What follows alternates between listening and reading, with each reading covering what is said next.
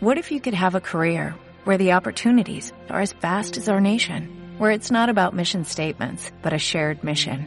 At U.S. Customs and Border Protection, we go beyond to protect more than borders, from ship to shore, air to ground, cities to local communities. CBP agents and officers are keeping people safe.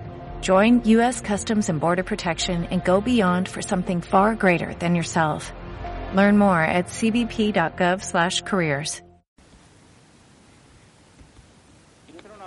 sino realmente, en fin, eh, una ofensa a gente que está en paro no porque lo haya decidido o porque el capitalismo sea intrínsecamente perverso, sino porque, de otras razones, nuestra economía se basaba en el ladrillo, se ha hundido y necesita modelos alternativos. Y para esos modelos alternativos, que tendrán que ser de base industrial productiva, pues también hace falta tener una política energética. Y para tener una política energética racional digna de tal nombre, lo que no se puede hacer es proponer prohibir todo aquello que, debido a una serie de impresiones superficiales, pues nos parece que debe rechazarse. Eh, mire, yo la verdad es que a ustedes eh, no les acabo de entender. Cuando una cosa no les gusta, consideran que con prohibirla ya es suficiente y desaparecerá del mapa. Es decir, que no les gusta el Banco Central Europeo, pedimos que el señor Draghi vaya a la cárcel. Que no les gustan los toros, que se prohíban.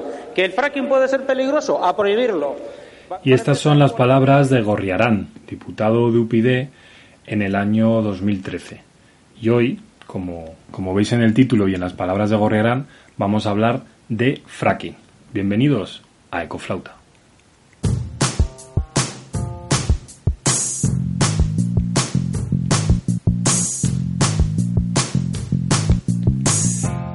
Ya sabéis, el podcast donde se habla de política verde.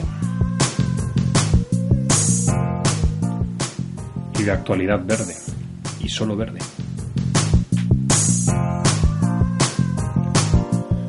También donde repasamos algunas de las grandes intervenciones de ciertos políticos de España.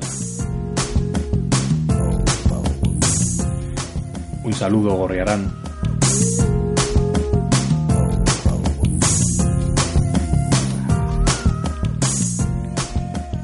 Y hoy vamos a hablar de fracking, porque en el día de ayer, 14 de febrero de 2017, hubo una votación en la Comisión de Medio Ambiente que trataba precisamente de la prohibición del fracking. Voy a estructurar este podcast de hoy en dos grandes patas. Una tiene que ver con la forma en la que se votó esta, esta decisión del fracking y otra voy, vamos a hablar de, del fracking en sí, ¿no? ¿Qué es y qué peligros ambientales puede tener? La primera parte quiero, quiero hablar un poco de ello porque es una manera de votar lo que se llama PNL y que me gustaría explicar por si acaso no, no se tuviera claro. En el Congreso de los Diputados se puede, hay tres grandes maneras de, de llevar a cabo votaciones. Una tiene que ver con los proyectos de ley, que, que es el gobierno quien los lanza y, luego el Congreso los vota. Otro tiene que ver con las PLs, las propuestas de ley, que es alguien de la oposición quien la lanza y quien y luego el Congreso lo va a votar. Y luego están las PNLs, que es lo que se produjo ayer, que son las proposiciones no de ley. Hay dos lugares donde se puede lanzar una PNL, o en el Parlamento, en el Congreso, en el Pleno, o en una comisión. Si se produce en el Pleno, pues el Congreso de los Diputados en su totalidad lo va a votar. Lo que pasó ayer no fue en el Pleno, sino que fue en la Comisión de Medio Ambiente. Las comisiones son grupos de diputados que se reúnen habitualmente por áreas temáticas. Hay comisiones de justicia, de sanidad y también hay una de medio ambiente donde se supone que los diputados más capaces o más técnicos en esta temática van a, van a participar. Y digo se supone porque no siempre es así. Pero normalmente los que más saben de ese tema son los que van a conformar las diferentes comisiones. La proporción de diputados en cada comisión dependerá de la proporción que exista en el Congreso. Es decir, si el PP tiene eh, mayoría en el Congreso, eso se va a ver reflejado en las diferentes comisiones eh, de, manera, de manera general. Como decía, una PNL es una proposición no de ley y eso significa fundamentalmente que no va a ser vinculante. El gobierno no tiene que llevar a cabo el resultado de la votación. Simplemente la oposición le está instando al Poder Ejecutivo, al gobierno o a alguno de sus miembros a que realice o, o detenga una acción concreta. Esto no le da demasiado protagonismo a las PNLs normalmente porque al no ser vinculante y va a ser una decisión del gobierno escuchar o desoír esta, esta proposición, pues la, la infravalora como hasta cierto punto puede ser normal. Ahora bien, sí tiene para mí una función muy interesante que es la capacidad de las PNLs de hacer que otros partidos se posicionen o se retraten ante una problemática en concreto. Vamos a poner por caso una reforma laboral del Partido Popular. Un partido político hace una PNL para derogarla y tiene la capacidad para hacer que el resto de formaciones políticas estén o a favor o en contra de, derogar o no esa, esa reforma laboral que hemos puesto por caso. Eso hace que de la palabra pueda se, se haga moverse al resto de partidos a la acción, a que, a que quede registrado en el Parlamento una votación muy concreta sobre una temática muy concreta. Y como digo, ayer se votó, el Partido Popular votó en contra de esta proposición de ley, PNV se abstuvo y los partidos que sí estaban a favor de la prohibición, en primer lugar el PSOE, que fue quien promovió la, la proposición no de ley, también Podemos y sus confluencias, Ciudadanos y el resto de, el resto de formaciones nacionalistas. Esto por un lado. Y por otro lado, vamos a hablar brevemente de qué es el fracking. El fracking es una técnica que hace posible la extracción de gas y petróleo del subsuelo de los hidrocarburos no convencionales. En primer lugar, vamos a ver qué es un hidrocarburo no convencional y cuáles son los convencionales. Los convencionales, pues petróleo y gas de diferentes tipos, significa no tanto el contenido, sino la forma. De ahí se diferencian. Y la forma es que un hidrocarburo convencional va a estar en una cápsula, en una cámara, a través de la cual se puede acceder desde, desde la superficie, perforando y, digamos, conectando, haciendo una perforación en esa cámara con una tubería y mediante cierta presión subir y recuperar a la superficie todo ese material que está, que está en la cápsula. Podemos imaginarnos como si fuera una piscina en la cual nosotros introducimos una tubería, una piscina cerrada, la rompemos, metemos una tubería y a través de presión empezamos a sacar todo el agua. Esos son los hidrocarburos convencionales. Significa técnicamente que el gas que estaba en la roca madre ha migrado a una cámara petrolífera cerrada, pero el gas se encuentra todo junto en esa cámara. Ahora bien, ¿qué es un gas no convencional? perdón, un hidrocarburo no convencional, pues puede ser, fundamentalmente es gas, que se ha quedado dentro de la roca, no ha migrado. Eso significa que para extraerlo en esta ocasión no podemos meter una tubería dentro de la roca, eso no serviría para nada, sino que para extraer ese gas lo que se necesita es explotar la roca, fracturar que se llama la roca. Y de hecho el fracking su nombre es fractura hidráulica.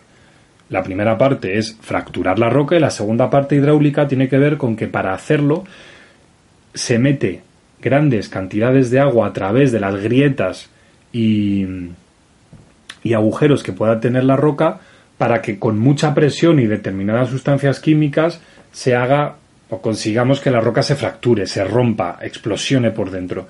Y de esta manera todo el gas queda liberado y ya lo podemos recuperar y sustraerlo hasta la, hasta la superficie. Esa es la manera técnica cómo actúa el fracking. Ahora vamos a, vamos a hablar de los problemas y por qué la mayoría, o vamos a decir todas las asociaciones y ONGs ecologistas están profundamente en contra de este tipo de, de extracciones y también numerosos países, sobre todo europeos, Estados Unidos no, por ejemplo, pero ya en Europa se están prohibiendo este tipo de extracciones. ¿Por qué? hay tres riesgos fundamentales. Es verdad que hay alguno más, como puede ser el, paisajístico, por ejemplo, o, o, la generación de ruido que se necesita para llevar a cabo estas obras y estas extracciones, pero considero más importantes las tres que voy a decir a continuación. La primera y la más importante es la contaminación de los recursos hídricos de la zona a causa de un posible mal manejo de los líquidos utilizados. En este proceso pues de ruptura de la piedra, de la roca, de la presurización que se hace de ella y posteriormente del intento de recuperación del gas a través del agua con los productos químicos. Es que estos productos químicos que están en el agua, que como digo hacen estas funciones en la roca, pueden ser o son altamente perjudiciales para el medio ambiente. En Estados Unidos las empresas no, no son por ley, no tienen que ser transparentes y no lo dicen, pero en Europa sí y son a este agua se le meten sustancias químicas como algunos metales pesados o sustancias radiactivas como el radón, el radio o el uranio. ¿Esto qué va a provocar? Que si hay un mal manejo de esta técnica, el agua que está contaminada puede proliferar a todas las cuencas que hay alrededor, a todas las tierras que hay alrededor, eh, pues desgraciadamente provocando grandes desequilibrios naturales en, en la zona. Pero no solo eso, y es que el agua que se recupera una vez ya la roca ha sido fracturada a la superficie es entre el 25 y el 75%, lo que quiere decir que parte de todos esos materiales químicos que estamos metiendo debajo del subsuelo se van a quedar ahí con el riesgo que puede suponer que, que pues digamos que viajen, que se que fluyan por, por el subsuelo, pudiendo llegar a cuencas, pudiendo llegar a, manantiales, a ríos y en fin y los peligros que eso puede llevar para la naturaleza y también para el ser humano. En segundo lugar, tiene que ver la contaminación atmosférica. ¿Por qué? Porque cuando rompemos estas rocas estamos liberando fundamentalmente gas metano. Pero se libera de una manera más o menos controlada, pero no al 100%, por lo que estamos metiendo más metano en la atmósfera de lo que ya de por sí tiene. Un estudio reciente de la Universidad de Cornell en Estados Unidos afirmaba que al menos el 5% de los nuevos pozos donde se están utilizando técnicas de fracking, al menos el 5% estaban, estaban emitiendo gas metano a la atmósfera. El gas metano, además de ser uno de los tres grandes gases de efecto invernadero, es al menos 20 veces más potente que el dióxido de carbono, por lo que las consecuencias, imaginamos, son, son mucho más devastadoras. Y por último, y no menos importante, es que el impacto en las reservas hídricas locales puede ser muy grande. ¿Por qué? Porque se necesita grandes o ingentes cantidades de agua para llevar a cabo esta técnica. Todo el agua que se mete desde la superficie hasta la roca del subsuelo para hacer explotarla eh, proviene de lugares cercanos y eso puede generar sequías que tienen no solo que pueden influir negativamente en la flora y fauna de la zona, sino también en actividades humanas como la agricultura o la ganadería.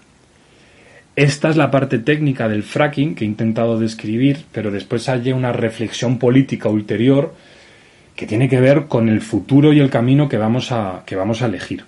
Cuando el Partido Popular vota en contra de la prohibición del fracking, yo me pregunto si acaso su futuro o su horizonte tiene que ver con los combustibles fósiles. Y esto ya lo hablamos en otro podcast. Cuando hay un consenso tan grande, no solo, digamos, no solo científico, sino también político y social, de que el futuro de la energía pasa, el futuro y el presente pasa por las energías renovables, ¿hasta qué punto tiene sentido permitir que grandes empresas energéticas, gasísticas, petrolíferas, puedan hacer, digamos, o intenten hacer este tipo de, extracción de gas y petróleo con el riesgo tan alto que existe de, bueno pues de presenciar problemas medioambientales que, que, pueden ser catastróficas. No tendría más sentido, y yo creo que esto está de acuerdo todos los partidos que ayer votaron a favor de la prohibición, no tendrá más sentido que, este tipo de actividades las aparquemos definitivamente sabiendo que ya no va a tener un protagonismo en el futuro y apostemos definitivamente, pero no solo de palabras, sino también legislativamente, apostemos por las renovables, dándoles facilidades, quitando esos impuestos al sol que desgraciadamente un día, un día aparecieron y rechazando cualquier tipo de propuesta que tenga que ver con combustibles fósiles. Y rechazarlo tiene que ver con hacer lo máximo posible legislativamente para que nadie pueda llevar a cabo esta práctica y también quitando cualquier tipo de subvención o apoyo público a las energías fósiles. Bueno, hemos terminado por ahí hablando del fracking. Como siempre, el Twitter os digo es arroba ecoflauta. También podéis en el hashtag ecoflauta decirme pues sugerencias, críticas o propuestas para hablar de, de temas en otras ocasiones. Y como siempre os digo, nos escuchamos próximamente en el siguiente podcast del Ecoflauta.